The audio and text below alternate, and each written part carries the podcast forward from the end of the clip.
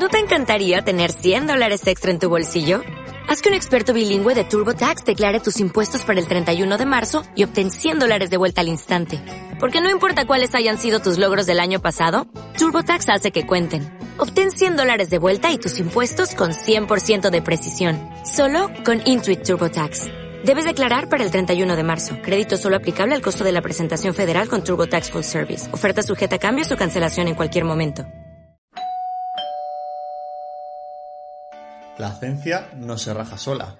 La ciencia hay que rajarla. Comienza Rajando Ciencia. Hola Mari. Hola Mari, ¿qué tal? Pues mira, estoy aquí hoy muy mm, a ratos contenta, a ratos ácida. Sí, como tu camiseta, ¿no? Mm, exacto, amarillo. Yo últimamente. Ya. Ay, estamos coloreadas, Mari. Sí. ¿Por qué que tenemos notición que dar? Pero, vamos a ver, ¿lo decimos ya o vamos a hacer como un poquito de nos presentamos antes y luego damos las noticias y esas cosas? Bueno, nos podemos presentar, pero es que ya lo han visto en la miniatura del podcast. Bueno, pero mm, la más morenita soy yo, que aunque soy rubia, ya Andrés se lleva el rubio para entero. Somos Pues- Sony Selena. Eso es, pues yo soy María Cádiz, arroba de Pocholate en redes y, y nada, y doctora en química por la Universidad de Granada. Y yo soy Andrés Rascón. Siempre me pienso mi nombre, ¿por qué? Arroba metilado en redes y soy doctor en seguridad alimentaria y química analítica por la Universidad de Jaén. ¿Has visto? Porque siempre me pienso mi nombre. No lo Pues entiendo. no lo sé, no lo sé, no lo sé, pero yo muchas veces estoy todo el rato como diciendo, nos tenemos que presentar, nos tenemos que presentar, ¿qué tengo que decir? Pues hija, tu nombre. Tu nombre. Oye, pero que Pues- hoy tenemos un montón de novedades. Te escucho como Sí, mucho sí, sí. mejor, ¿eh? Es que de hecho, a ver, esto es eh, no es 100% real, ¿vale? Pero el podcast no es emitido hasta hoy o cuando lo escuchéis, pero vaya, que lleva tanto tiempo desde la última vez porque necesitábamos implementar muchas mejoras. No tiene nada que ver con que seamos unas dramáticas de la vida y nos hayan pasado muchas cosas. Entonces, esto es simplemente porque necesitábamos ampliar nuestro, nuestras infraestructuras. Y ahora tenemos unos micros bonitos. Porque somos profesionales. Sí, Ahora tenemos micro. Y tenemos colores, no han pintado, Mari. nos han pintado, vamos, yo no sé, tenéis que ir así, esto lo estáis escuchando, abrir los ojos y a buscarlo porque tenéis que verlo, porque esto ya va a ser, vamos, vamos a hacer una línea de merchandising, aunque sea yo para mí sola. Hombre, por supuesto, las tazas con nuestra cara, los, las camisetas con nuestra cara, La nuestras braga, yo- caras con nuestra cara dentro. O sea, Pero es que lo mejor es cuando yo tenga mis braguitas con tu cara y con mi cara, que es que va a ser la cara de los dos, es que vamos, esto va a estar, las Maris in the house. hombre, por favor, porque si nosotras llevábamos las profesionales dentro, pero también teníamos que sacarla por fuera, entonces ahora ya se van a ver, tenemos imagen, tenemos micro, mm, tenemos, yo tengo hasta aros de luz por si alguna vez sale mi cara en algún lado. Ella que brilla con luz propia. Hombre, porque como somos así como muy coloreadas, pues necesito tener pues luz calidad, luz fría, porque luego parece que, que soy una aparición mariana y no. Ay, yo es que como soy blanquito como la pared, que soy un poco Casper, entre eso y es pues sí, parezco la pared.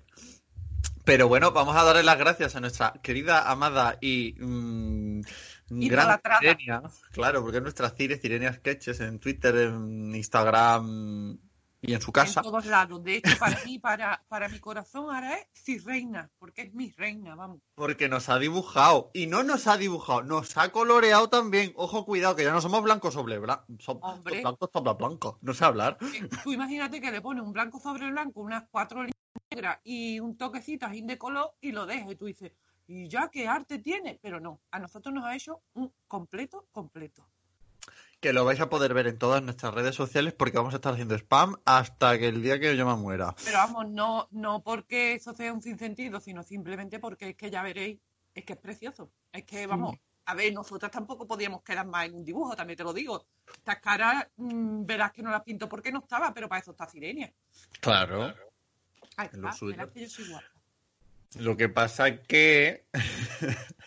Ahora con qué nos metemos. Es que se nos va un running gag del podcast. ¿Y tú no crees que lo ha hecho conciencia? Yo creo que sí. Estaba Ha ya. dicho, mira, me tienen hasta el foto. Hombre, sí que cuarentena le hemos dado. Para ella se queda, pero bueno, pues a ya ver, está. yo tenía que, que de- desahogarme con alguien que la vida me ha tratado muy mal esta cuarentena. Porque, Mari, ¿tú dónde estás y dónde estoy yo? Porque esto es un puto cuadro. Mira, que estamos en España. Que ya no estamos Ya no estamos exiliadas. Ahora estamos lisiadas, que es diferente. Eso es. Bueno, tú más lisiada que yo, pero yo lo mío, es a mí la sanidad me ha maltratado. lo mío no es puntual, lo mío es de siempre. Yo tengo una, es como cuando tú coges un, un bono de esto de que dice, pues tengo el bono y tengo que ir, ¿no? Pues yo lo tengo con la sanidad. Ya lo demás, Pues yo llevo tres meses que urgencias son mis mejores amigas. Eso de tú cuéntanos un poquito por qué ha vuelto, porque yo estoy aquí por el coronavirus y me voy en cuanto los de Portugal me digan, "Mm, eres apta para venir. Que ya te digo yo que será más o menos en diciembre. Pero mm, lo tuyo ha sido más heavy. Yo estoy pachuchillo. Pero bueno, después de seis viajes a urgencias en Estocolmo que no me hicieran absolutamente nada, que, que estuviera al borde de la muerte y que nadie me Nada asistiera. pues, porque vamos, entre perderte muestras y cosas de esas también han hecho cosas, vamos. Sí, me perdieron tres veces las muestras de unos análisis, o sea, mm, help, socorro, mm, sanidad sueca, ju. Todo esto después de pasar coronavirus. Sí, sí, sí, porque yo dije, desde el 31 de marzo hasta hoy, mm, día... Hoy es 3 de julio. ¿Cuándo lo vamos a sacar? El día 5 es mi cumpleaños, por cierto. Pues ¿Mañana? yo eso lo ¿Cuatro? dejo a, a tu elección, Bueno, como el que edita soy yo, ya veré. Por eso. Bueno, y tenemos que esperar que, porque tenemos todavía el preprint de decir, eh, todavía no tenemos el, el bueno, el bueno, bueno. Pero ya cuando veáis esto, pues ya te digo, a lo mejor no es 3 de julio, esperamos que no sea 25 de agosto o 24, porque será mi cumpleaños. Esperamos que esté, pues como muy tarde para regalos de cumpleaños de Andrés. Eso. Por cierto, eh, aviso a navegantes. Estamos abiertos a que nos mandéis libros, libretas, pósters, eh, café para probar, maritoñis, lo que queráis. Queremos ser influencers y no sabemos cómo, Sí, ¿vale? sí. Porque queremos vivir del cuento, ya que la ciencia nos está tratando regulinchis. Ahí está. De hecho, a ver, artículos no, porque artículos los leemos ya bastante y no es necesario No, que no, nos no, deis más trabajo. que nos nosotros deja- que nos queréis invitar a un, a un hotel, a unas vacaciones en el campo, a unas vacaciones en la montaña mm, y hacemos luego una pequeña review, un rajando, rajando en Cazorla, por ejemplo, luego un rajando en la playa, luego un rajando en la montaña, montaña más para arriba de Cazorla, me quiero referir. que sí, que sí, y, y decís, pues tengo un tema súper interesante, no sé qué, ¿por qué no lo contamos, no sé, en la playa, en unas hamaquitas? Eso Claro. ahora, en Un mojito, en vez de que un café, un mojito, en vez de una está. maritoñi, otro mojito. Y que nosotros lo tenemos todo pensado, ya te digo, para las distintas estaciones del año. Que no os preocupéis si ahora es en verano y tenemos que hacerlo en la playa y en invierno al lado de una chimenea. Con un No, calen- no, chocolate calentito y unas maritoñis, o un café calentito y unas maritoñis allí en Sierra Nevada, que si esquí para arriba, esquí para abajo, mi Claro. mi no sé qué. Y si tenéis que hacerlo virtual, pues ya os digo, mm, nos mandáis nosotros la dirección, no tenemos privacidad ninguna, os la mandamos donde queráis, que mientras que no nos mandéis cajas con partes de cosas así raras, que nos mandéis libros o Andrea que no nos mande nada que se lo pierde seguro. es que nuestra Andrea y los servicios de estos postales no se, no se llevan muy bien. vuelto a perder muestras, ¿no? O que era lo que le han vuelto a perder. siempre pierden las muestras. De hecho, es que al final tendremos que hacer un rajando ciencias de cuando tú mandas tus muestras y recibes un pedido o lo que sea, mm, ¿cómo te crees tú que eso ha llegado? No ha Condiciones, llegado. Te digo yo que no ha llegado. ya te digo yo, y que cuando me llegan a mí las enzimas, que se supone que tienen que estar a menos 20, yo digo, pero si eso, vamos aunque sea 25 de diciembre, eso tiene más calor en el, eh, en el bote que yo en el cuerpo, es que no es normal. Entonces, pues eso hay que hacer también de eso porque, eh, a ver, los servicios... Mari, te están pitando. ¿Sabes que tienes al panadero en la puerta? Vamos a ver, yo voy a tener a todos los servicios que se mueven por los barrios en mi, en mi de esto porque no tengo aire acondicionado y la ventana la tengo que tener abierta porque me moco de calor. Y como tengo un micro tan potente que sirve para tantas cosas, también me coge. Ya verás cuando va- venga. Bueno, reportaje. vamos a hacer las nuevas merches. Sí, sí, sí, sí. De hecho, yo ya mismo estoy haciendo TikTok de eso con canciones. Sean- Por cierto, también hay otra novedad, el Desgranando Ciencia Online. Eso, Van a ser un par de días de jornadas. Este año, como no se va a poder hacer presencial por mm, coronavirus o la que tal, Eh, se va a hacer online y a lo mejor hay sorpresas, ¿eh, Mari? ¿Has visto qué micro más bueno tenemos ahora para hacer el Hombre, ya te digo yo que el micro está para explotarlo, no está para dejárnoslo en nuestra casa. Entonces, lo Yo, podemos... aunque sea por la calle cantándome una de merche, vamos. Hombre, yo ya te digo yo que yo hoy, si puedo, me arranco con torbellino de colores de Lola Flores. Si no, pues pongo cuando venga el tapicero y, el- y el- todos los que vienen por aquí, el de los melones, cinco euros, toda esa gente, yo les saco el escuchar. Bueno, mm, vamos a meternos un poco en. Sí, Iba a decir en harina, ¿no? Como que nos, en que nos metemos. En el meollo, ¿no? sí, vamos a meternos en el, en el cubo de pintura. Yo qué sé, es que no sé cómo relacionarlo esto. Bueno, a ver. Estamos en el mes del orgullo. Y como buen Y nosotras somos orgullo- orgullosas. Exacto, y tenemos muchos colorinchis. Y ahora Marge la Cire nos ha pintado. Ahora somos un color con patas. Sí, Yo antes sí. iba de blanco y negro porque no podía vestir de otro color porque la Cire no me había pintado. Yo iba transparente, porque me pongo de lado y no se me ve. Pero vamos a hablar de los colores, pero de los colores, a ver, principalmente en el campo que más nos toca a nosotras, pero vamos a hablar de todo un poco, porque realmente el color, pues como le he dicho yo André, que no solo se lleva en la ropa y en el corazón, sino que involucra muchas cosas. Pues eh, como somos súper orgullosos, pues hemos decidido hablar de los colores, pero aplicados a la eh, industria de la alimentación, ciencia de la seguridad de los alimentos y todas esas cositas que nos tocan a nosotras de golpe. Pues sí, cosméticos también y toda esa historia. Todo, lo Todo. que necesite un control de color y que el color sea importante. Color, color, que es lo que le jode. Así. Pues eso, que como os ha dicho Andrés, a ver, realmente el concepto de, de color sí que lo tenemos muy aso- asociado con disciplinas como las relacionadas con el arte, porque evidentemente, pues ya os hemos dicho, no todo el mundo pinta blanco sobre blanco como nos pintaba Cinenia a nosotros, sino que utilizan color y como que está muy asociado a ese tipo de, de disciplina. Bueno, sin hablar del tema de la moda y toda la historia. Pero realmente involucra otras disciplinas científicas pues, como la química, la física, las matemáticas, la fisiología, porque aunque nosotras seamos químicas, yo tengo un pasado de biología que, a ver, no lo vamos a meter aquí, pero los colores también son muy importantes a la hora de, mm, pues cuidado que mira yo que vengo con mis colores bonitos, no te acerques, mira yo qué bonito estoy, emprítame para acá, todas esas cosas, pero no Oh, a mira qué bonito soy, cógeme del lineal del supermercado. Ahí está. Entonces, nosotras vamos a hablar realmente, pues, de los productos que van al final súper y que tiene ahí colorines. Mm, Vamos a decir de dónde salen los colorines, qué son esos colorines y, pues, ciertas legalidades y ciertas cositas que se meten por ahí que no son tal cual. Pero bueno, Que la Mari en el guion, porque, ojo, tenemos guion, mm, paren rotativas, hay guion. Eh, me ha hombre, puesto tenemos un tochazo. tenemos guion. Sí, sí, sí, estamos últimamente que lo petamos de profesionalas, ¿eh? Hemos tardado tres meses en grabar. No, tres meses en grabación, pero que el guion lo terminamos. Y lo hicimos. Quien dice anoche dice hace dos minutos, tampoco nos vengamos arriba. Ahí está. Que la Mari ha puesto aquí una definición que no la he leído tal cual, yo la voy a leer en plan eh, libro de texto. Porque Es que yo hace cuando escribo, cuando escribo, escribo guay, pero cuando hablo, lo transformo. Ella, creadora de contenido.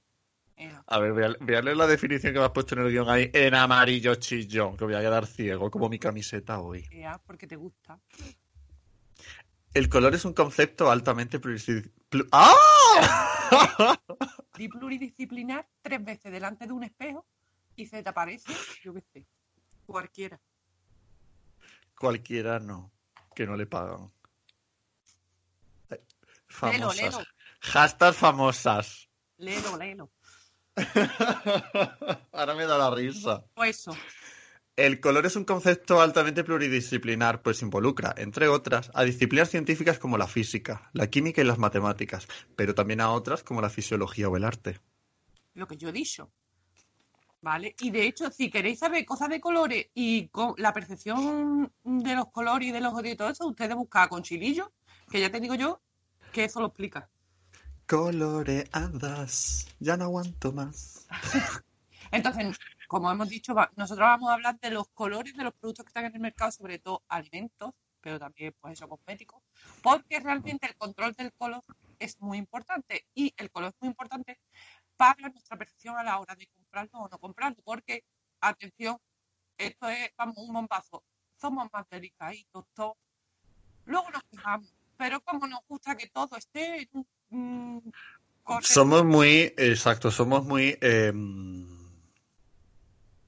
iba a decir elitistas a la hora de comprar, pero yo creo que sí, que es la palabra correcta, porque Sí, sí, tiene que sí, ser todo perfecto.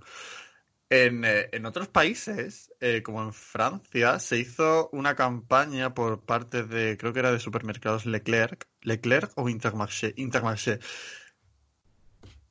que yo también Intermarché. viví en Francia y es como, ah, Intermarché, sí. Eh, eh, lo que se, se hizo la propaganda esta de frutas feas, eh, que lo que querían era pues, vender la fruta y la verdura que no tenía buena pinta, pero que, o sea, no tenía buena pinta, que no era perfecta, que tenía un color uniforme y era todo maravilloso. Y entonces se la vendían un poquito más barata, era más barata porque no era tan bonita, pero era exactamente igual que la otra que había bonita al lado.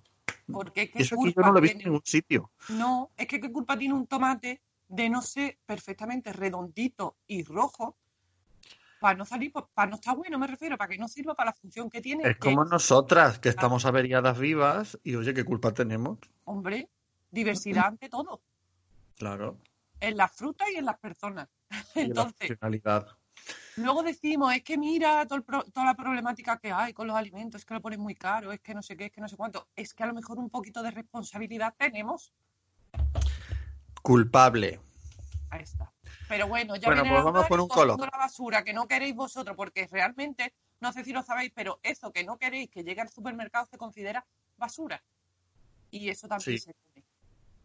Pero bueno, Exacto. eso vendrá para otro día. Ya os echaré yo las regañinas sobre lo que Ay, es sí, un podcast de solo regañar a la gente, por favor. Lo quiero ya. Ahí estamos. Eso, Mari. Bueno, Mari, Maris mías, que mucho cantar y mucho organizar cositas de Maris, pero aquí las que empezaron con el Mari, Mari, Mari somos nosotras y quienes no han sido convocadas a organizar o a participar en nada. Pero La porque a lo mejor nosotros y no la Mari número dos. Ahí está. ¿Y será porque no somos más rayas y somos muy finas? Tú nomás que me tienes que escuchar a mí. Sí, sí, finísimas. fina, Somos no. finas como vamos, como el coral. Pero bueno, igual que fomentamos lo de que nos regalen libros y todo eso, desde aquí hacemos un llamamiento. Eh, si hay que más, más rachear, nosotras también queremos. We are in. Bueno, empezamos con los colorinchis. Venga, empieza tú. Venga, Mari, dime un color. Uf, un color, dime un color, no. Dime un alimento que sea de color azul. A ver. Un alimento natural que sea de color azul. ¿Natural? Sí. Joder, es que a ver, yo, yo, cuando tú dices algo de color azul. algo de color. Espérate que no te he escuchado. Que la sangre de color azul del príncipe no vale. Esto no, No, es no. No, no, es porque yo no la chupo. Pero me refiero, por favor, no sacáis esta frase aislada en el tiempo. Menos mal que estos no son memes ni nada. Me refiero a la sangre. Lo he dicho por la referencia con los vampiros. No seáis mal pensar. Ajá. A ver, Venga, Había al- algún blueberries. alimento azul. Las blueberries, por ejemplo. Pero Arándanos. ¿no se dice en español? Sí. Bueno, pero es que yo, por ejemplo, algo que se come, que tú a mí me dices un color azul, yo te digo el helado de nube del Mercadona. Sí. Pero Te digo alimentos eh, el. Blue Tropi, el Blue Tropi de Ribes. Pero eso es azul o lleva mucho colorante. Abro debate. Pues cuéntamelo tú. Yo creo que a lo mejor lo sé, pero. Digo, Porque lo estás leyendo en el guion, ¿no? no, Ups. hombre, yo sé que tiene colorante. El Blue Tropi es de mentira, son los padres. El Blue Tropic. Es que eh, me fascina porque no es nada y lo es todo a la vez. Hombre. Es que pues en los Blue pero Tropi, buceado. todas las cosas esas rosas, amarillas, no sé qué, para los cócteles nos han solucionado la vida más de una vez porque qué bueno está. Pero bueno, de Bueno, verdad, ahora no vamos a promocionar la bebida. Pico glucémico de golpe, porque es que, hola, ¿qué tal? Yo es que no puedo hacerlo, yo ya no puedo tomar esas cosas porque mi cuerpo no me lo permite, pero antes cuando era joven y bella, yo me bebía todo lo que pensaba. Pero, pues eso, vamos, es igual que el helado de nube del Mercadona, no tiene eso azúcar, Andrés, no vayamos a hacer ahora los, los haters de los azúcar que no toca aquí en este podcast. Ay, no, no, si yo una entonces pongo una buena manito, yo que se quito lo demás. Por eso, Hombre, a topillo con el azúcar. Bueno, El azul es un color que no es normal tener en alimentación, porque no hay ningún alimento, excepto, bueno, las arándanos que son morados, los podríamos catalogar, eh, catalogar como azul, pero estamos hablando del azul vivo, este Sí, sí, son más morados. Ya luego lo cuento yo. morado, incluso tirando a negro cuando está el fruto entero. Eh, ¿Qué hacemos con el azul en la industria de la, de la alimentación? Pues lo utilizamos como el color de toda la vestimenta y de todos los materiales de seguridad. ¿Por qué? Porque si cae algo a la línea de producción, lo vas a ver muy claro. Muy claro no, muy azul. Madre mía, momento hilarante. Patum, Lo meto Es que es de Jaén, pero es gracioso. Sí, a, a pesar de ser de Jaén, ya. Cuánto ataque gratuito. Ya querrás aceite de oliva. O cerezas de Castillo de Locubín. Ya he visto el debate que tenéis con la. Porque como las mainstream son las de GT, pues Claro. nada. Es que Paquito Chus y yo estamos a tope con las de Locubín. Bueno, Pero pues, nada, que eh, catarlas. sí, el Blue Tropic y el, uy, el Tropic y el helado de nube del Mercadona eh, son de ese color porque llevan un colorante lógico y normal. Eh, este colorante está registrado y, y controlado por la Unión Europea y por eso tiene un número E, el E131, y el nombre es Blue 5. Ujú. Como el Mambo Number 5, pero con azul. Pero, ¿y tú le puedes echar todo lo que tú quieras? No. No, porque esto no es llegar y coger el, eh, una pala y liarse, venga, quiero más azul. Ahí está. No. En este caso, eh, tenemos un límite, eh, o el Authorized Daily Intake, el, ¿cómo se diría en castellano? Eh, la Pues, dosis diaria. la dosis diaria autorizada, ¿no? Sí, ¿no? Es que hay un nombre en castellano, pero no lo sé. Y daily intake, vamos, yo lo. Bueno, sí, madre mía, las Dosis científicas de, de- de- Ya, de broma. Vale. Podemos tomar hasta 5 miligramos por kilo. O sea que de sobra. Que de hecho, hace que no mucho- hace no mucho la EFSA y los, los- bueno, los científicos que, que forman la EFSA hicieron una, una investigación alrededor de este colorante para ver si era totalmente seguro o no. Efectivamente lo es. No provoca ningún, no hay ningún problema, no hay interacciones con nada en el organismo. Y por eso tiene su número E, porque todos los números E son seguritos, se- seguris, seguritos, no sé hablar, Mari, ¿qué me Son pasa? Me está. Ya. Son muy seguros, tía. Que sí, que sí, que luego la gente se pone todo. Los números E son buenos. Que sí, a ver, me refiero que, que todo tiene su función y todo, pero lo que está en el mercado es seguro. Vamos a dejarnos de quimiofobias y cosas de esas, por favor. Correcto. Me he escuchado con eco, Mari. Bueno, pasamos a otro color. Venga. Yo pensaba que ibas a empezar por el amarillo, porque como hoy viene, es que la gente no te ve, pero tienes una camiseta súper amarilla, que a mí es que me encanta. Sí, sí, tengo un color un poquito. No sé cuál es el color del panetone ese, pero es amarillo piolín. Eh, sí. Es amarillo, me van a comer los mosquitos si salgo a la calle. ¿Por qué se acercan tanto estos colores? No lo entiendo. Y los Que alguien me lo explique. Biólogos de verdad, explicarnos la atracción que tiene. Supongo que porque será parecido, porque irán como si creen que eres un polen cantante, como eres tan famoso, pues dice esto, hambre que está ahí, pues ahí, ahí. No lo sé. Por favor, el mundo de la biología, que me perdone cuando salí de ella. Bueno, y ahora vamos a hablar del amarillo. El amarillo que podemos tenerlo por eh, varias vías. Ya bien sea porque los alimentos que son blancos, como el pan o la harina, o cualquier alimento que sea blanco, lo tostemos o lo doremos o lo cocinemos de cualquier manera que nos, se nos ocurra y empieza a ponerse doradito. ¿Por que no quemados, por favor, que no quemados. Exacto. Dorar, no quemar. Esto para los costrones estos negros, que yo no sé de verdad ni cómo os podéis comer las tostadas así. Yo, mi, mi Mari Carmen, que ya lo escuchará esto, ella siempre cuando pide la tostada dice, la mía pasa. Pasa es como, Pero ¿cómo se pasa una tostada? Ni que fuera un filete. pues, la quiere con los bordes negros, así, yo qué sé, como si fuera un traje para la No lo entiendo, pero a ella dice que no le gusta. mm, Y ya, para desayunar, carbón. eso. Pues nada, ya cada uno con su salud hace lo que quiera. Bueno, pues prohibidísimo. Os lo prohíbo desde aquí. Además, podéis ver, eh, eh, bueno, tengo un artículo eh, científico de los de verdad publicado de esto, así que le echáis un ojito. Eh, ¿cómo ¿qué ocurre? Rascón, rascón, no sé Andrés qué. J. Rascón. Vamos, Rascón que así ¿no? Que si yo te tengo que buscar en el Scopus, ¿cómo te busco? como Andrés J. Rascón. Vale, a mí Cádiz-Gurrea. Si queréis mirar lo que publicamos o lo que no, pues eso, que no solo mm, estamos en Twitter, que también estamos en las fuentes oficiales del conocimiento. Aunque parezca mentira, me pongo colorada cuando me miras. Iba a decir exactamente lo mismo, tenemos una infancia tan triste. Pues, oye, perdona, pero eso es maravilloso, por No, favor. Las papas Levante es de lo mejor que ha sacado Cádiz, aparte de mí. Y luego no nos llaman para hacer lo de las maris.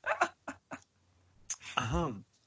Pues sí, No se nota el resquemor ni nada, ¿no? estamos, estamos, estamos un poco resquemadas. Bueno, ¿qué ocurre cuando estos alimentos blancos se empiezan a poner doraditos? Bueno, lo que ocurre es que eh, se lleva a cabo una reacción, que es la reacción de Maillard, que es una reacción que se da pues, cuando calentamos cualquier alimento. Y el alimento en sí tiene que tener dos cositas para que esto ocurra: azúcar y proteína.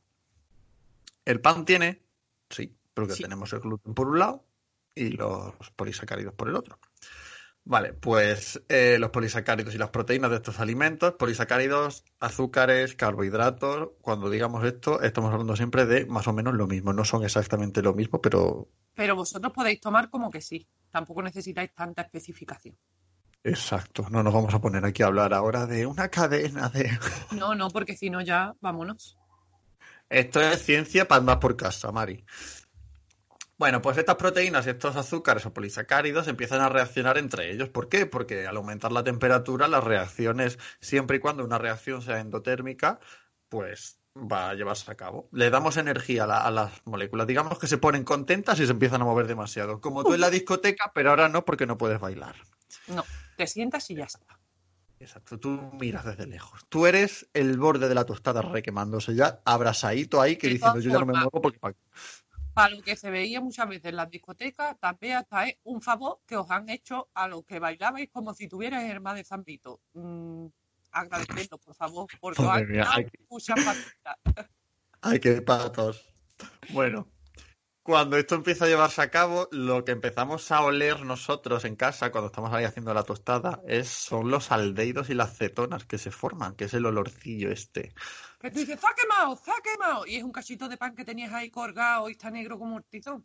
Pero bueno, Bueno, eso ya va después. Este olor es más dulzón. ¿Por qué lo olemos? Porque los aldehídos y las cetonas eh, son compuestos muy, muy, muy volátiles. Que estos aldehídos, además, luego también están en los plásticos de los coches. sí, Este olorcillo que tanto nos gusta a plástico de coche. pues eso. Caca. Finalmente, lo que empieza a pasar en nuestro alimento es que aparecen zonas más oscuras y o quemadas. Como aquí a, a tu amiga, que ya quemadas no, serían directamente carboncillo. Sí, sí, sí. ¿Qué ocurre? ¿Qué podemos encontrar ahí? Pues compuestos cancerígenos o, sí, que son carcinogénicos, que pueden generar este tipo de enfermedades, como son la acrilamida o los hidrocarburos policíclicos aromáticos. Entonces, ¿me voy a morir por comerme algo tostado? No. Pero por bioacumulación, pues chica, tampoco es en plan de ponerse aquí a mm, comer como si no hubiera mañana cosas quemadas.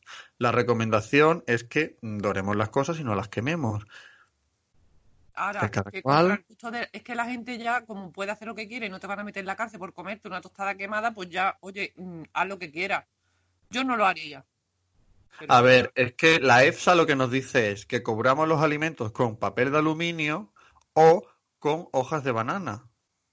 Para que no estén en contacto directo con la fuente del calor o lo que sea. Y es en plan, a ver, mm, Hojas de banana entiendo. por mi casa no tengo tampoco. Yo tampoco, pero papel de aluminio sí.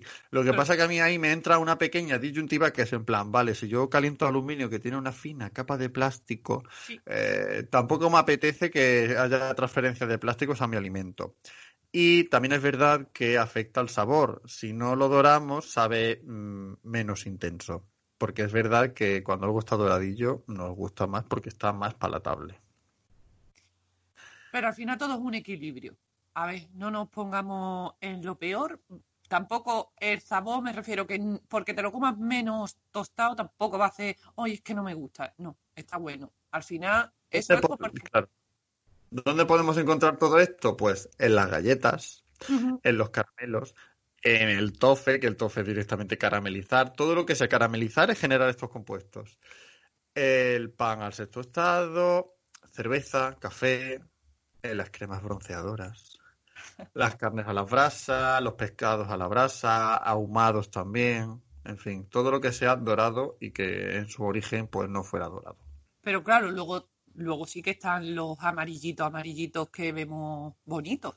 Y eso no es porque los tostamos ni nada de eso. Claro. Podemos tener un colorante artificial, que es el E102, que es la tartracina, o el amarillo huevo, que es del color que yo... Bueno, no, yo voy amarillo piolín, que piolín. Y luego tenemos unos compuestos que son maravillosos, que a mí me molan mucho, que son los betacarotenos. Sí. Estos, lo que pasa es que vamos aquí a tener un batiburrillo de colorinchis que flipa porque los betacarotenos incluyen a los rojos, anaranjados, amarillos y ya va a depender un poco de mm, la proporción, forma y tal. Y de hecho estamos hablando solo de los betacarotenos, pero carotenoides en general hay más. De Eh, hecho, eh, uno de los más conocidos es el del azafrán, y el que ha usado toda la vida la gente para las paellas y las cosas, ¿no? Yo tengo a mi madre echándole a la paella y azafrán como si eso no hubiera un mañana. Como, no- vamos, pero es que amarillos. yo me acuerdo, porque claro, ahora habrá gente más joven de que coja el colorante de- del que viene en botecito, pero es que yo me acuerdo de toda la vida mi madre comprando las cajetillas de, no quiero hacer yo publicidad, pero el del avión ese le da exactamente igual porque ya tiene el mercado ganado. Que las cajetillas estas de la avioneta, y esto tenía tus hititos y tus historias de azafrán, que cuando lo ves es rojo, pero luego el colorcito que le da al guiso, a los arroces y todo eso, es amarillo. Y ese carotenoide se llama concretamente crocin por el nombre eh, por el nombre científico de la azafrán. Mm. Y bueno, tenemos por ahí otro, ¿no? Que es la criptosantina. Si es así, es de la familia de los betacarotenos. Lo importante, importante, vamos, y eso es un aditivo alimentario que también está reconocido, que es el eh, 161C. Y lo importante también, aparte de que todo lo que le aporta es color y bueno, el azafrán también le da un poco de, le da sabor y cosas de esas, aunque yo no lo noto, porque mi madre le echa mucho clavo y lo mata con otras especies. Entonces, es simplemente que, que, a ver, que es importante que los betacarotenos son precursores de la vitamina A, ¿vale? Entonces, mm, a ver, que no está de más. Sí.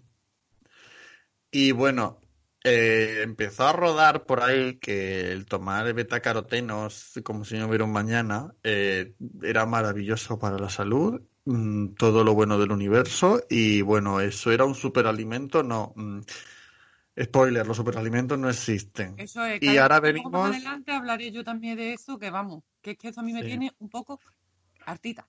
Y ahora me pongo en modo policía de los bulos.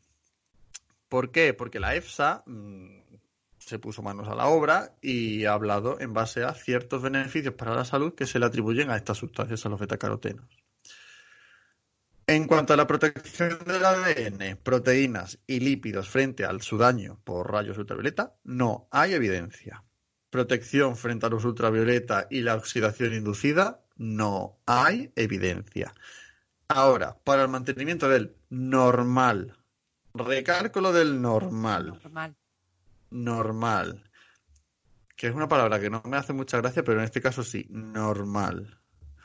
Funcionamiento del sistema inmune, sí, ¿Eh? porque aporta la vitamina A que es necesaria para que funcione de manera mm, estándar, normal y corriente. Es decir, que no vas a ser aquí, ahora vas a tener una defensa de la leche, pero tampoco vas a estar muerto.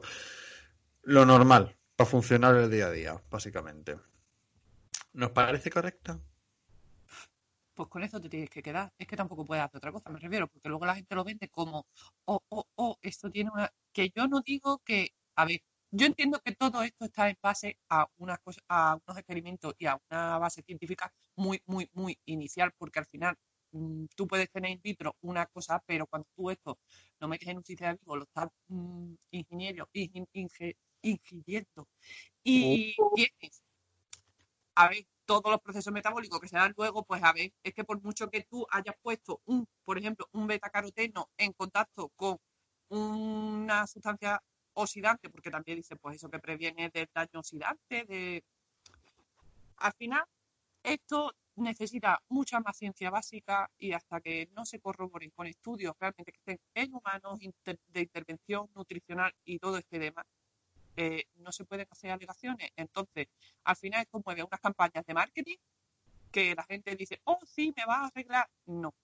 No Claro, porque todas estas cosas tienen, o sea, hay muchos efectos alrededor y no es un organismo con una célula y un no. O sea, en tu organismo hay muchísimas células, muchísimos factores que intervienen, no solamente el que tú tomes algo con betacaroteno, sino todo lo que hay alrededor. Y de hecho la biodisponibilidad, que es un concepto que a mí me encanta, pero al final es la vida que tiene el caroteno dentro, tú, dentro de ti. Me refiero que es que ni siquiera puede hacer que llegue al sitio donde tenga que hacer el efecto, donde se suponga que tiene que hacer el efecto. Es que mm, se puede degradar antes. Entonces, vamos a tratar las cosas con cuidado. No vamos a creernos todo lo que sale ahí, porque los claims, eso, la- las leyenditas estas que nos ponen de te ayuda al no sé qué, te ayuda al no sé cuánto. Todo eso es marketing. Porque mm, Sí. la ESA Galleta- galletas digestive, un asterisco, no ayudan al tracto intestinal. Pero claro, tú le puedes poner el nombre que te dé la gana, me refiero, y eso se, aso- se asocia a ciertos funcionamientos que luego nosotros como reclamos publicitarios, como no estamos pensando y porque es normal que la sociedad realmente no vaya diciendo, hoy voy a buscar en el, en el artículo no sé, no sé cuánto si esto es verdad o no, porque primero, a lo mejor no tiene la capacidad para entenderlo y segundo, tampoco vas por la vida diciendo, voy a ver lo que ha dicho la ESA de todo esto, sino que tú vas súper. No, pero bueno, nos escuchan a nosotros y ya pues nosotros, o sea, Pero para eso estamos Mari se entretiene. y más gente que también podéis escucharla, pero principalmente a nosotros. Primero a nosotros y luego a los demás. Ahí Oye, está.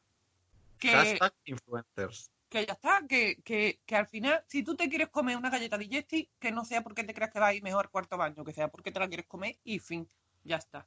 Mm. Entonces, todas estas cosas de los En el laboratorio de Suecia las digestive volaban que daba gusto. Hombre, y sobre todo las que tienen chocolatito por un lado, madre mía, Esa- esas son las que les gusta. O la mamen. que están tremendas. Pues eso. Eh, sí. Pasamos al rojo. Que es que las únicas evidencias que hay son estas, las de normal funcionamiento. Y vamos al rojo porque realmente de estos carotenoides también hay uno súper importante que es el licopeno, que a lo mejor eso sí que lo escucha mucha gente, del tomate, de la sandía. del- ¿Y este realmente de qué se diferencia con el otro? Pues que no es precursor de la vitamina A, pero Oh, también se utiliza como colorante.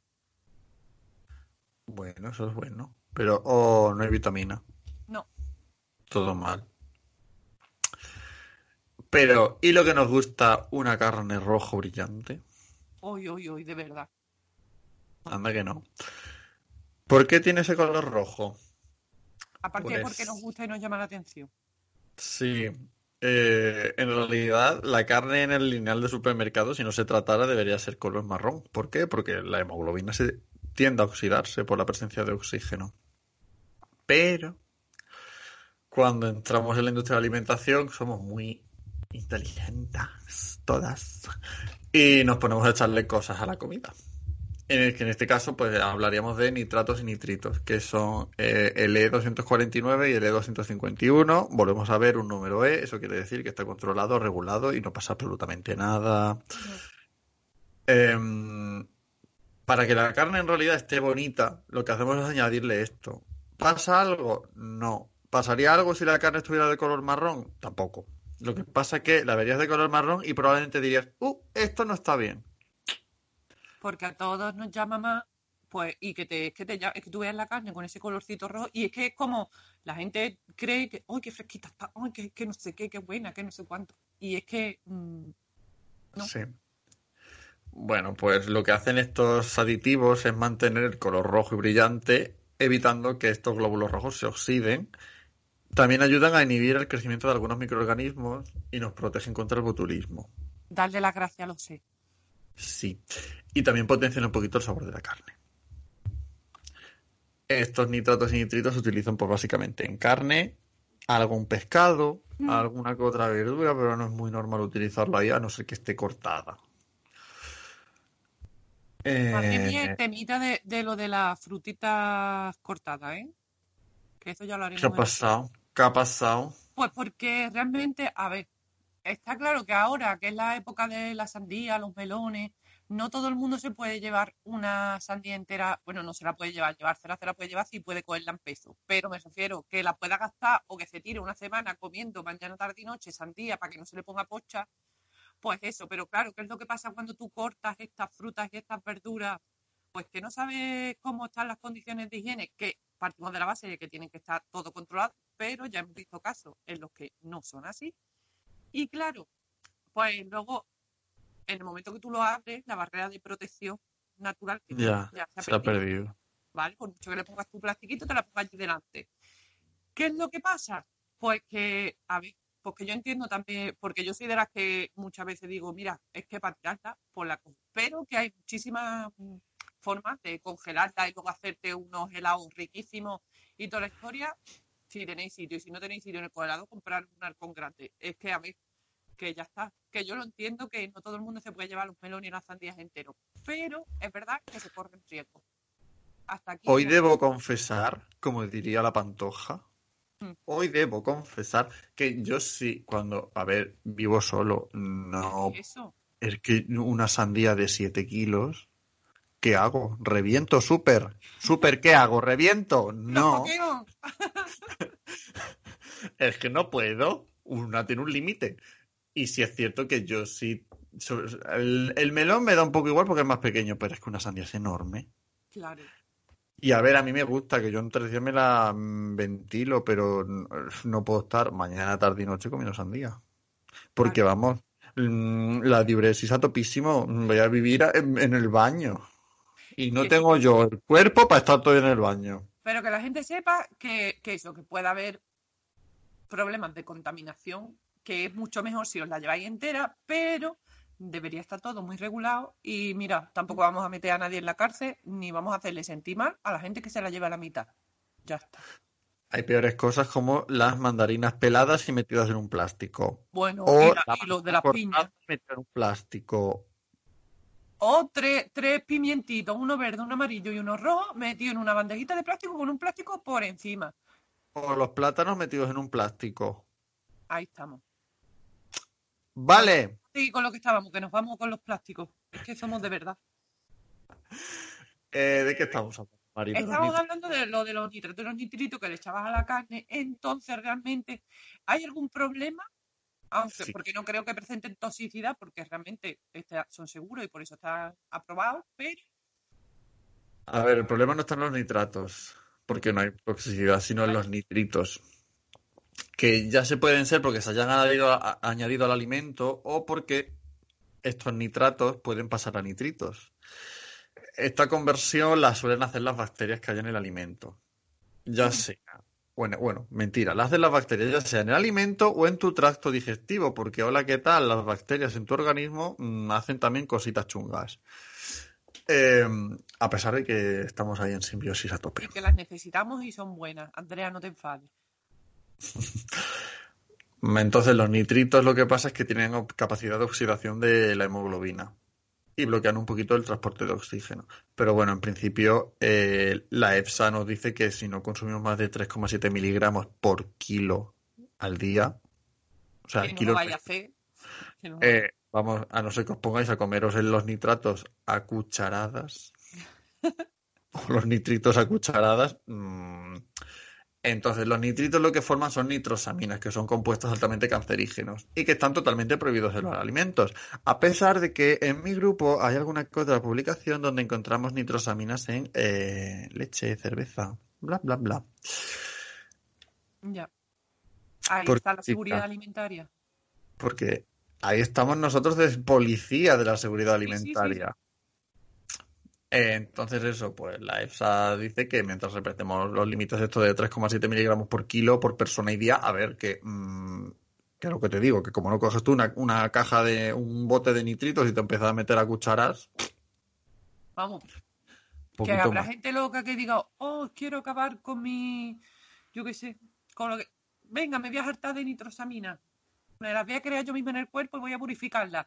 Que gente loca para todo, que es que eso no, pero que lo normal es que no pase. ¿Por qué? Porque ya está regulado. De hecho, es que si no es totalmente seguro, hay una dosis recomendada por la que no va a pasar. Y es que realmente tampoco, yo no he visto a nadie en el supermercado que diga, voy a comprarme un kilo. No. Lo venderán en Los nitrosaminas. sí. Bueno, había cierta marca de cerveza que sí. Pero bueno, yo es que Ah, pero también tengo que decir que después de la publicación del artículo, las marcas involucradas se pusieron en contacto y la cosa se arregló. es que realmente, probablemente, vamos, que Porque no les interesa, básicamente. Claro, claro, que es que les interesa. Es que mm, tampoco creo Ellos- que quieran. a ellos no les interesa tener cosas que no deben en el alimento porque, mm, hola. Y para eso está la ciencia, para ayudar. Además que a ninguna empresa le interesa vender algo que no le convenga. A ver, y, y- y- a ver, yo quiero, yo quiero potenciar porque realmente, a ver, no es que ahora con todos los miércoles estos que tenemos de, cien- de, de ciencia, sin ciencia no hay futuro, no toda la ciencia y no toda la inversión se tiene, vamos, que no es que yo diga a quién tiene que repartirse o a quién no tiene que repartirse, pero realmente A no nosotras solo la ciencia bio- biomédica es la importante, es que hay muchas otras ciencias como la de la seguridad alimentaria, la de las químicas aplicadas a alimentación, que no es porque sea nuestro campo, pero aparte las de conservación de, di- de biodiversidad, es que hay muchísimas otras ramas de la ciencia que son igualmente, aunque la aplicación no se vea tan directa, es importantísimo, mm, igual o más que la biomédica. Es que la biomédica es una rama, pero es que todas las ciencias básicas tienen que estar apoyadas por financiación, porque todas son importantes y todas luego van a tener una repercusión, ya sea en nuestra salud o en la del entorno que nos rodea. Claro Vale. que sí, porque es que, mm, Sin ciencia no hay futuro. claro, como no hacemos ruido, como si fuéramos, yo qué sé, que estuviéramos lanzando un cohete a la luna, pues parece que no hacemos nada, pero mm, de nada por quitaros las nitrosaminas de vuestra cerveza. Pues eso. Esto. ¿Sabes qué me apetece a mí? Comerme una naranja, tía. Oye, oye, oye, ¿tú te acuerdas en el- pues, de las naranjas? Hablé yo en el, en el monólogo de la final de Feila, hablé yo de las naranjas. No solo era, vamos, no era de este tema, pero del aprovechamiento de las cáscaras y todas esas cosas. ¿Por qué? Porque tiene ciertos compuestos que aparte que les dé el color, pues pueden servir, pues mira, para colorantes, por ejemplo, pues eso. Mm. También para hacer perfumes, a mí me encanta el aroma. Las esencias, los, sí, sí, sí, sí. A mí el, de naranja, el de mandarina, bueno, yo es que no sé si es en Cádiz en general o yo en particular, que yo a las naranjas es como un grupo que ahí entra todo. Mandarinas, naranjas de un tipo, naranjas del otro, ahí entra todo. Pero Mira, yo tengo aquí mi vela de eh, canela y mandarina. me encanta. Es que ese es mi, olo- mi combinación de olores favoritos.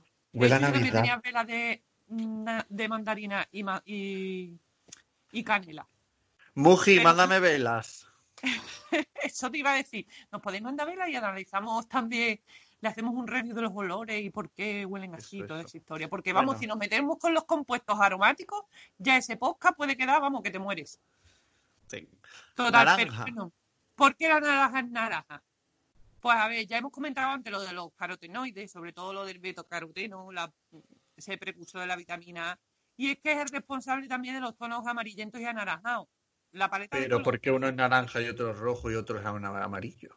dependiendo de la concentración que sea, porque claro, un plátano es amarillo y tiene betacaroteno y una naranja es naranja, pero claro, es que depende, bueno, y hasta una manzana, y las manzanas las puede haber amarillas, pero también las hay verdes.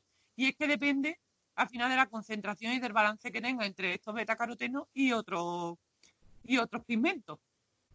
Pero claro, por ejemplo, en la zanahoria puede ser más abundante y en el tomate, como hemos dicho antes, que es más rojito, pues el licopeno está en un 80%, por ejemplo, por eso queda rojito, y el betacaroteno pues ya sería más, más reducido. Pero no es solo porque pueda servir de colorante, porque sea precursor de la vitamina A, que yo no digo que todas estas cositas no sean buenas. Pero esta parte, este, este tipo de compuestos pueden estar directamente relacionados con una mayor vida útil de ciertos vegetales. Por ejemplo, en el tomate, y fíjate que hay pocos, ¿vale? Pero modificando las concentraciones de este pigmento, ¿vale? Que modifican un gen que hace que se exprese más este, este pigmento y hace que la, que la calidad de los tomates se mantenga por más tiempo. ¿Por qué? Porque aquí entramos todos. Tú cuando vas a un supermercado, es que cuántas peleas no ha habido en la parte de la fruta de, por favor, ¿puede dejar de escoger los tomates, señora? Señor, ¿puede ponerse el guantecito porque es que está tocando usted todos los tomates? Y Dejad de apretar la fruta y la verdura en los Por supermercados, tocarle, por favor. Y ya está. Entonces, ¿por qué?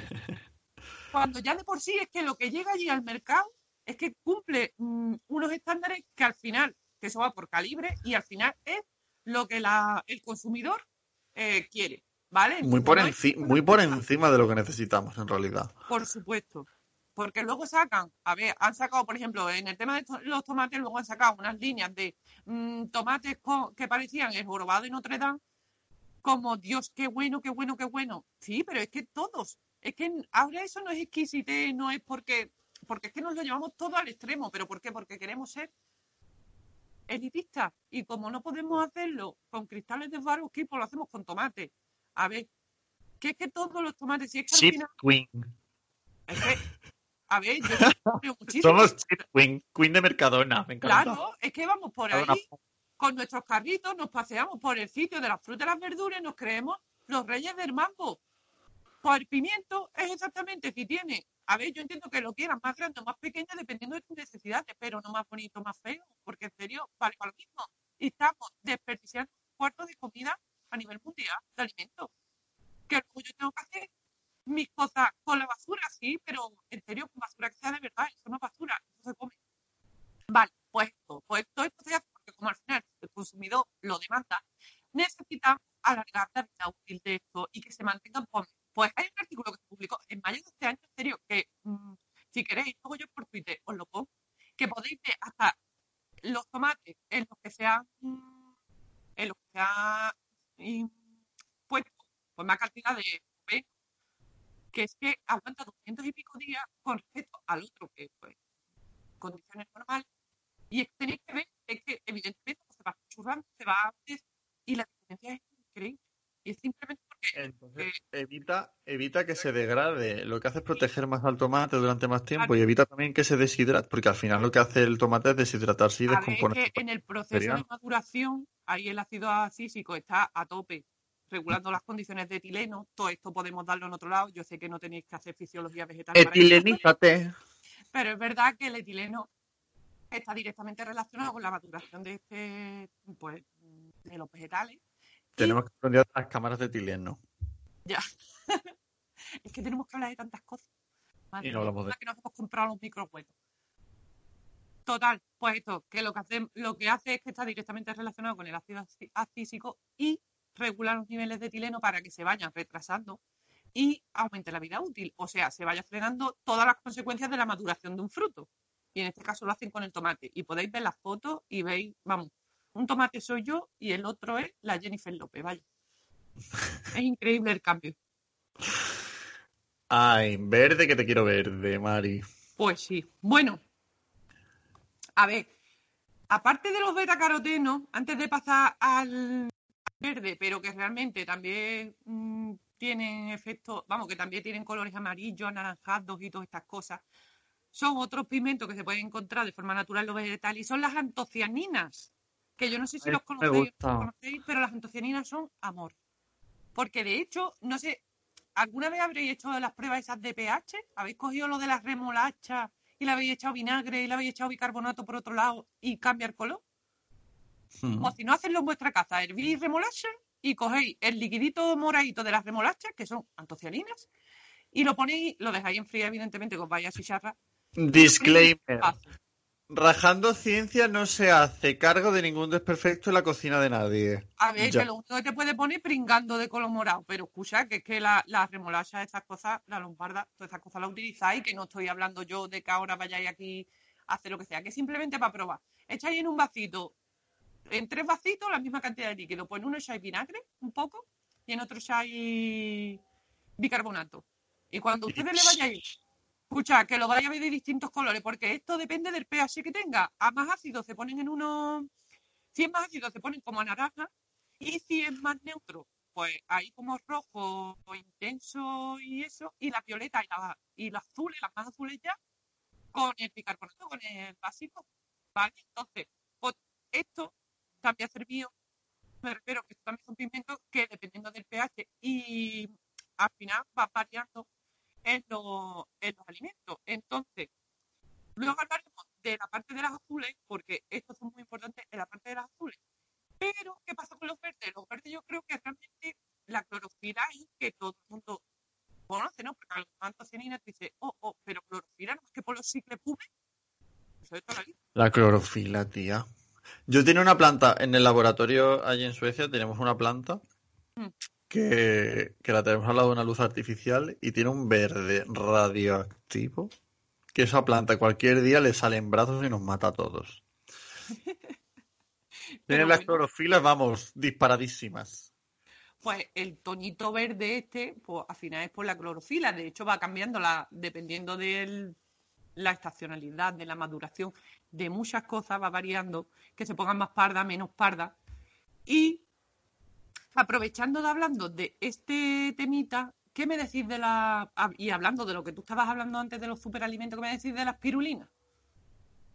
Uy, porque es maravilloso, te lo cura todo. ¿Has Yo me tomo una pastilla, una pastilla cada 10 minutos y me va genial. Eh, y tengo una prima mía que la tomó también y se le curó todo. ¿Por qué? Porque lo he leído en Facebook y es maravilloso todo.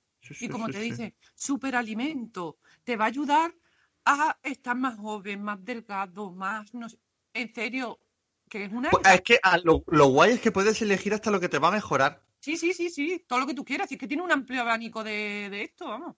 ¿Que quieres tener la piel maltesa? Pues te lo tomas. ¿Que tú lo que quieres es pues, tener las uñas más largas? Te lo tomas.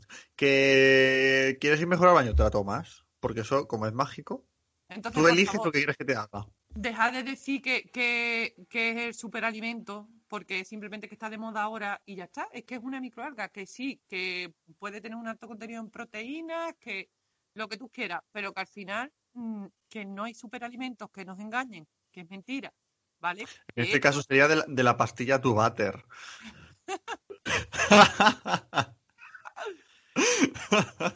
Es cierto, es que es verdad que de hecho tiene, tampoco puedes estar comiendo todos los días, pero bueno, que ya cada uno que haga lo que quiera, pero que es mentira.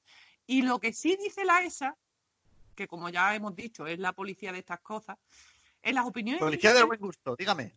que con las evidencias científicas que hay disponibles ahora mismo, lo único que puede decir es que contribuye al mantenimiento de los correctos, señores, correctos, igual que normales, correctos niveles de glucosa en sangre. Te ha quedado un poco lo, mm, mm, esto, bingo. Claro, es que si tienes niveles normales de glucosa, pues ya está, pues los vas a mantener igual, o sea, no te los va a subir ni te los va a bajar ni va a hacerte nada. Pues ya está, es lo único que se ha visto.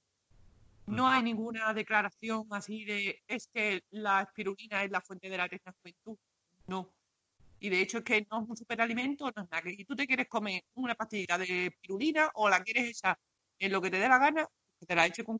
Tampoco te la tomes todos los días, pero ya está, pero que Ay, no yo creas... me quería echar como los choco crispies en la leche por la mañana. Pues eso. Que ya la gente que haga lo que quiera. Además, que tiene, como tiene ese color verdecito, que es que la gente piensa que es que todo lo verde es mm, buenísimo para mira, la en, Sac- en Sactas tengo yo un post que se llama Si es verde, es sano. Ahí está. Escuchadlo. Porque hay cositas verdes que ya te digo yo. Eso sí, vamos a hacerle un poquito, un poquito de campaña a, a la, a, coño, al brécol, al brócoli, que es verde, y ya está, cómetelo también, que es igual de Es bueno para superalimento. ti, para tu cuerpo, para todo. Ya está, Es cómetelo bueno si quieres, si te gusta. Pero bueno, Lo que pasa es que es verdad que dan unos poquitos de gases. ya. Pero bueno, al final, luego la gente se barba y se hincha de refresco, eso también da gases. O de cerveza. Pues eso, Porque como es un probiótico, pues tírale que te va. pues claro. Y en el caso, por Solamente que lo que pasa es que tiene alcohol. no, vamos a ver, mm, cosas, co- yo es que no bebo alcohol, me refiero, que soy abstemia, entonces ya está. Pero, por ejemplo, si queréis saber toda la bioquímica que hay en una cerveza, eh, podéis, hay catas de cerveza que ahora van a hacerse virtuales, si no Ay, existe. Está organizando. buscarlo en la, la Niaquea, que hay unas, unas catas de cerveza y vais a aprender muchísimo.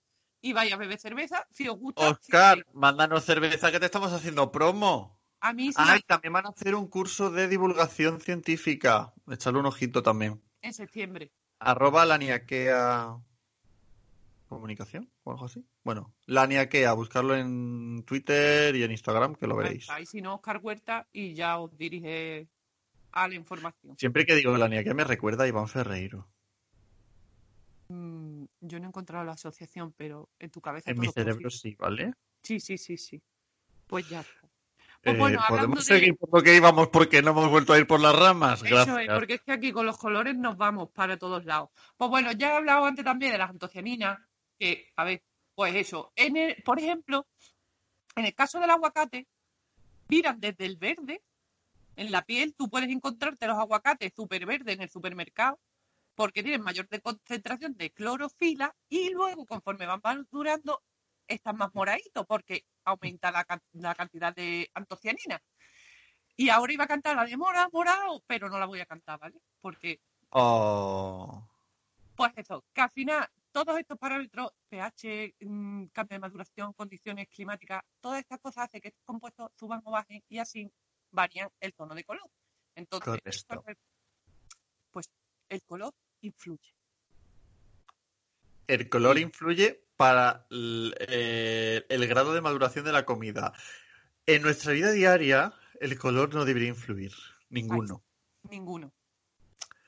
Porque Esta todos es mi pequeña cuña eh, con todos los hechos que están aconte- aconteciendo. Además, que es que hemos querido aprovechar mm, el tema del color para reivindicarlo todo. Porque es que gracias al color se puede reivindicar todo, porque todos los colores son preciosos. Exacto. Y bueno, mm, a mí, por ejemplo, el mío favorito es el morado. Ya está, no me preguntéis por qué, pero es que me encanta el morado. Ento- no es lilita. Por todos los es- moratones que te haces. Escucha, pero porque tengo un ojo vago me voy dando, porque no tengo la percepción de, de- esto me entenderán los que tengáis La farola, la farola de Oporto opina yes. qué es. Pero vamos, pero que no solo te tienes que comer una farola para demostrar que lo de tener un ojo vago es una putada, que tú vas bajando una escalera y como no tienes la percepción del espacio, igual porque no tienes visión binocular, sino que la tienes monocular, por lo menos yo la tengo, o sea que solo veo por un ojo, las, las percepciones del espacio las tengo un poco distorsionadas. Entonces yo voy pasando y lo mismo un es que la puerta está más para allá y está más para acá y estoy por el lado derecho hecha un Cristo. Tengo una cicatriz en la cabeza, todos los cardenales en las piernas de la derecha y en el brazo. Entonces, a ver, que al que le toca, le toca. Pero a mí me gusta el morado, ya sea por eso o por lo que sea, vaya. No, y porque me gustan mucho las frutas moras. Me refiero, a mí me encantan los arándanos, me encantan las moras, las uvas así que son más negras, las ciru- las ciruelas. Es que de verdad, mm, que Tiene muchos antioxidantes estas frutas, Sí, eso sí. Sí, sí, y además, todo esto otra vez es por las antocianinas. Es que las antocianinas Son maravillosas. maravillosas, maravillosas. Que, pues ya está, no, se- no confundirlo con los carotenos, porque de hecho las antocianinas se, se pueden disolver, por ejemplo, en agua porque son solubles, los carotenos no. ¿Vale? Y, eh, pues eso, que son típicos de todo este tipo, pero también de berenjena, la piel porque es moradita, aunque muchas veces esté más negra que mi corazón, pero son moraditas, las remolachas. Porque está topísimo con la concentración. Claro, las patatas moradas, que eso no lo come mucha gente, pero las patatas moradas, cebolla, la que son las chalotas, ¿no se dicen chalotas las cebollas esas que son moraditas? Es cebolla francesa, ¿no? Sí. No lo sé, yo creo que son chalotas, pero lo puedo decir con acento francés. que- pero, por ejemplo, hay también un grupo, como esta remolacha, que Las papas hay- levantan. mm, también las papas levante, junto con merche, de lo mejor que ha salido de las Pero que- Las ketchup no. Pero bueno, me pongo colorada cuando me miras, sí. Entonces, sí, ya. escucha las remolachas. Las remolachas, aparte, porque siempre está- parece que es que los morados está muy asociado a las antocianinas, pero también tiene otros compuestos que son típicos de un grupo de vegetales en concreto, bueno, también hay algunos grupos, pero las betalainas. Y es que estos sí que son más estables, porque es verdad que las antocianinas, con el tema de que se cambian en el momento que cambie el pH o, cam- o le- o la luz o la temperatura, Es que son muy delicaditas. delicaditas, igual que yo. Entonces, pues se utilizan como colorante las betalainas estas y las están pues las beta- las betacianinas, que son la- las betalainas que son azules moraditas, y si hay antocianinas, vamos, que tienen como una exclusión, una exclusión ahí mutua. Si hay antocianinas, no hay betacianina, ¿vale? Entonces, si en las remolachas en concreto, bueno, hay en, en un tipo de, de vegetales que son betacianinas. Y esto es lo que se pueden hacer de, pues de, de pigmento, vaya, de, que se utilizan como colorantes. Y son del orden de los cariofilales, ¿vale? Por favor, qué nombrajo. Es que vamos, es que eso... Y ya está, como se pueden controlar y toda la historia, pues mm, podemos utilizarlas como Mm, pigmento. Y es que es verdad que en el color de los alimentos, principalmente en la fruta y verdura, como hemos visto, es que es un parámetro que es crucial para los estándares de calidad. ¿Vale? Porque nosotros en la industria no decimos esto es rojo, esto es verde, esto es azul, esto es amarillo. Porque Nosotros un tenemos como- unas... ver un daltónico cómo trabajaría en esa empresa. Exacto. Nosotros trabajamos con unas coordenadas de color. Exactamente, ¿vale? Entonces, y eso se mide con un colorímetro. Vaya que, mm, fíjate tú qué complicado. ¿Cómo medimos el, colómetro, el color? Con el colorímetro.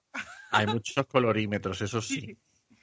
Pero bueno, al final es que los humanos, pues, como ya te digo que podéis buscar información o lo que sea, pero puede percibir millones de colores. Pero es interesante que cada uno lo percibe pues de una forma distinta, porque las percepciones son distintas. Entonces, esto puede provocar unos problemas que están relacionados con el color para los fabricantes y los proveedores. Entonces, ¿cómo se evalúa de forma objetiva el color? Pues ya te digo, de un alimento, de un cosmético, es que hasta los champús necesitan unos controles, porque de hecho eso hace que ese control es un parámetro estricto de la calidad que tienen a lo largo, porque si no, tú no puedes decir este producto me dura dos años. Eh, tú tienes Sí. que mantener unos controles y el color es uno de ellos, ¿vale? Entonces, ¿cómo lo evaluamos o lo expresamos de una forma que de una persona a otra quede preciso y que esté en un lenguaje que sea, pues, entendible por todos y consistente en el tiempo? O sea, que tampoco hace falta que liemos aquí la de Dios para determinar los colores. Pues, con unas coordenadas, ¿vale? Entonces, pues... Es como jugar a los barquitos, pero Claro. con colores. De hecho, podéis, hay de estas de percepciones del espacio en plan X y Z de toda la vida, pero las que más se utilizan son las de L, A y B, ¿vale? Que son las de CIELAB. CIELAB es porque es la Comisión Internacional. Que esto lo puedes decir tú porque a ti se te da mejor el francés. Es que yo digo, la Comisión Internacional de Leclerc. Yo no puedo. La No no. Comisión Internacional de Leclerage. Ahí está, ¿vale? Pues Leclerage, pues todas esas cosas, esos son las CIE de toda la vida y CIELAB es porque los parámetros estos que estoy diciendo, las coordenadas son la L, L. A y B. ahí está. ¿Qué es la L? La luminosidad. ¿Qué es la A? Las coordenadas que van del rojo al verde. O sea, cuanto más A, más rojo. Cuanto menos A, más verde. Y las B son las coordenadas que van del amarillo al azul. Más B, amarillo, menos B, azul. ¿Vale? Entonces, por ejemplo, yo pongo un ejemplo de mi área ahora con los cosméticos. Si yo desarrollo unas formulaciones de cremas, yo aparte de medirle el pH, cómo va variando, pues ya os digo, dependiendo de si son condiciones aceleradas o condiciones de que tú tienes que tener tu producto durante dos años o un año, si es lo que quieres, porque en los envases sí que os ponen una vez abierto y os ponen a lo mejor un numerito de mm, 12, yo qué sé, 6 meses, eh, 12, 24 meses, lo que sea. Eso es el tiempo que se mantiene las condiciones, pues, estables mm, como las, las que desde el primer momento, ¿vale? No es que luego ya no vayáis, vamos, se vaya a poner crema y os caiga la cara. No, porque ya doy por supuesto que la mayoría de la gente tiene cremas de el 1995 y ya sabe cómo está. Pero las condiciones tal cual se comercializan solo se, se, se asegura hasta ese tiempo, ¿vale? Entonces, Sí. a ver, vamos a mover el mercado, no me seáis rata, gastarlo en el tiempo que tenéis, que normalmente es un año y hasta dos, y ya luego compráis otra. Entonces, pues eso, yo por ejemplo necesito mantener, entre otros parámetros como pH, estabilidad de la emulsión, todo lo que sea, controles de color. Entonces, si imaginar que a mí a los tres meses me está variando el color, alguno de estos parámetros, o la L, o la A, o la B, se va variando. Pues hay unos límites que están establecidos entre los que esa variación se permite o no se permite. Y así la calidad de tu producto pues puede salir al mercado o no puede y lo tienes que volver a reformular porque ya os digo, todos estos pigmentos que puedes utilizar, algunos son menos estables. La Además que la luminosidad, es, la luminosidad es uno de los parámetros más importantes porque es lo que te llama más la atención. la atención. Y escucha en el Bien de brilli brilli.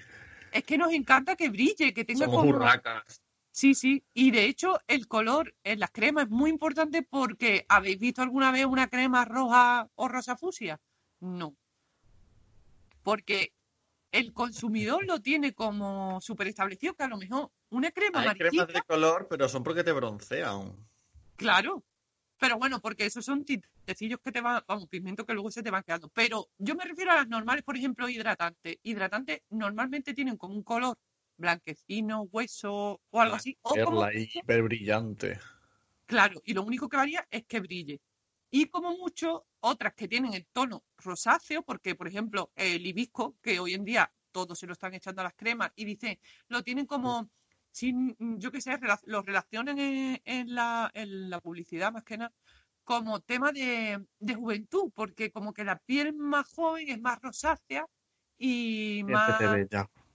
Ahí está, entonces hacen cremitas a la que le echan eh, hibisco, o sea, es una flor que viene, pues empezó en, vamos, en natural de Jamaica, creo, que de hecho se llama Como nosotras, una flor.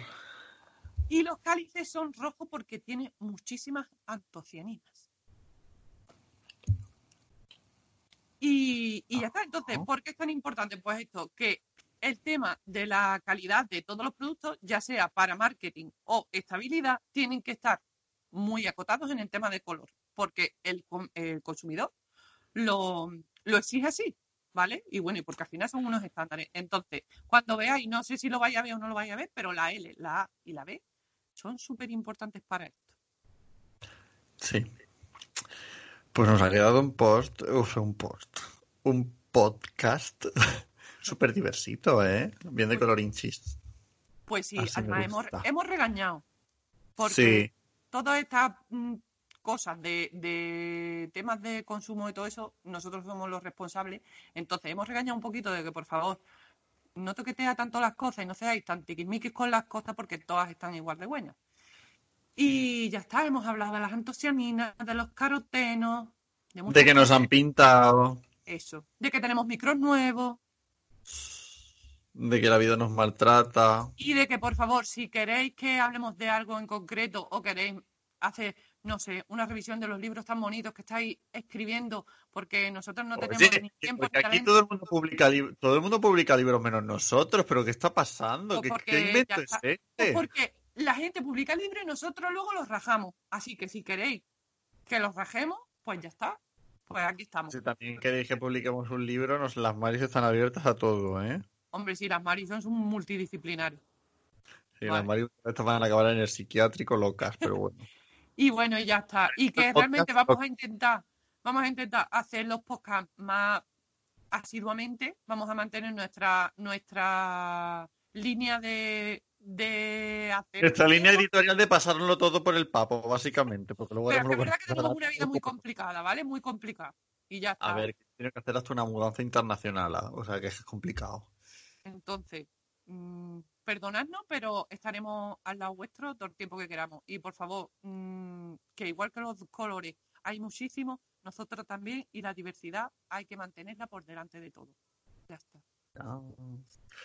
Bueno, corazones, pues nos vamos a ir despidiendo y nos veremos, nos escucharemos en la próxima. Vale. Adiós, corazones. Adiós, corazones.